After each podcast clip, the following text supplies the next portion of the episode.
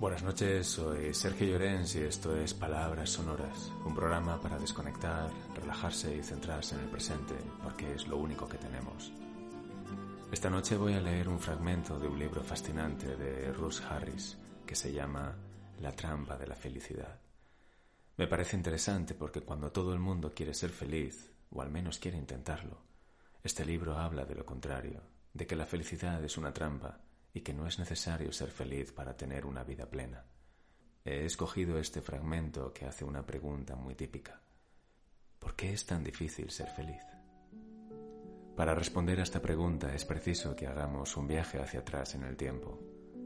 La mente humana moderna, con su gran capacidad de analizar, planear, crear y comunicar, ha evolucionado enormemente a lo largo de los últimos 100.000 años, desde que nuestra especie, el Homo sapiens, apareciera por primera vez sobre el planeta.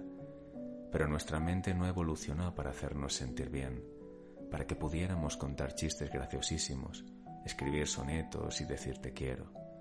Nuestra mente evolucionó para ayudarnos a sobrevivir en un mundo lleno de peligros. Imagínate que eres uno de los primeros seres humanos cazadores recolectores. ¿Cuáles son tus necesidades esenciales para sobrevivir y reproducirte? Dichas necesidades son cuatro, comida, agua, refugio y sexo, pero ninguna de estas cosas tiene demasiada importancia si estás muerto. Así que la prioridad número uno en la mente del hombre primitivo era buscar todo aquello que pudiera hacerle daño y evitarlo. La mente primitiva era, fundamentalmente, un dispositivo salvavidas y demostró ser muy útil. Cuanto mejor lograban nuestros antepasados prever y evitar el peligro, más tiempo vivían y más hijos tenían. Con cada generación, la mente humana se fue volviendo cada vez más diestra en prever y evitar el peligro, y en la actualidad, después de 100.000 años de evolución, la mente moderna sigue siempre alerta para detectar problemas. Evalúa y juzga casi todo aquello con lo que nos topamos. ¿Es bueno o malo? ¿Inofensivo o peligroso? ¿Útil o perjudicial? En nuestra época, sin embargo, de lo que la mente nos advierte no es de la presencia de dientes de sable o de lobos de 200 kilos, sino de que podemos perder el trabajo, ser rechazados, recibir una multa por exceso de velocidad, no ser capaces de pagar las facturas, ponernos en una situación embarazosa ante los demás, decepcionar a nuestros seres queridos, padecer cáncer o cualquier otro de los mil y un posibles males. Como consecuencia, pasamos mucho tiempo preocupándonos por cosas que es muy probable que nunca sucedan. Otro factor esencial para la supervivencia de los primeros humanos era la pertenencia a un grupo. Si tu clan te da la espalda, los lobos no tardarán mucho en encontrarte. ¿Y cómo te protege la mente de ser rechazado por el grupo? Pues comparándote con los demás miembros del clan. ¿Encajo bien? ¿Estoy haciendo lo correcto? ¿Aporto lo suficiente? ¿Soy tan bueno como los demás? ¿Estoy haciendo algo que pueda hacer que me rechacen? ¿Te suena? Nuestra mente moderna está continuamente advirtiéndonos contra el rechazo y comparándonos con el resto de la sociedad. No es de extrañar que invirtamos tanta energía en preocuparnos por si les gustamos a los demás. No es de extrañar que siempre estemos buscando maneras de mejorarnos o que continuamente nos menospreciemos porque no estamos a la altura.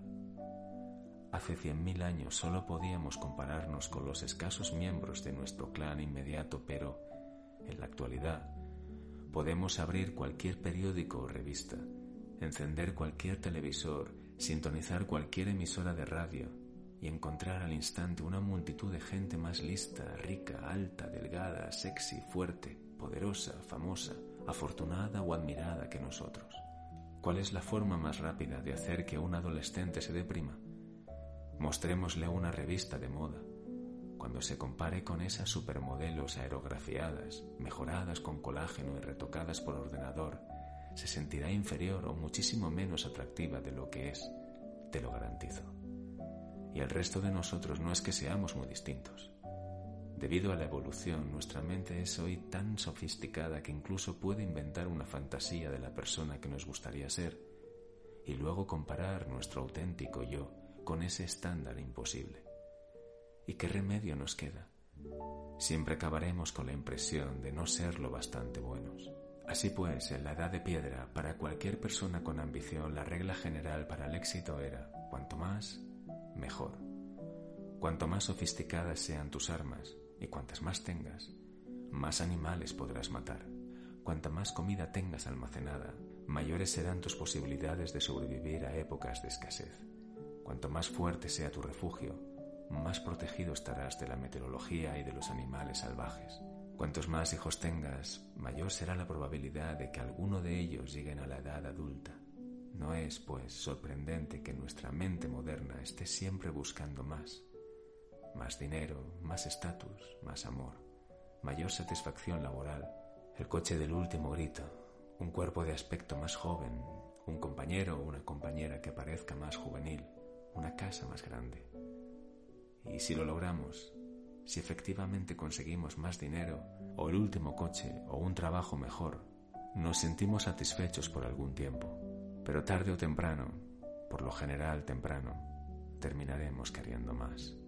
Por lo tanto, la evolución ha configurado nuestra mente de manera que estamos destinados, casi sin remedio, a sufrir psicológicamente, a compararnos con los demás, evaluarnos y criticarnos a nosotros mismos, a obsesionarnos con lo que no tenemos, a estar insatisfechos con lo que tenemos y a imaginar todo tipo de situaciones espantosas que, en su mayor parte, nunca se plantearán.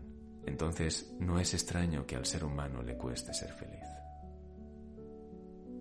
Buenas noches y hasta el próximo episodio.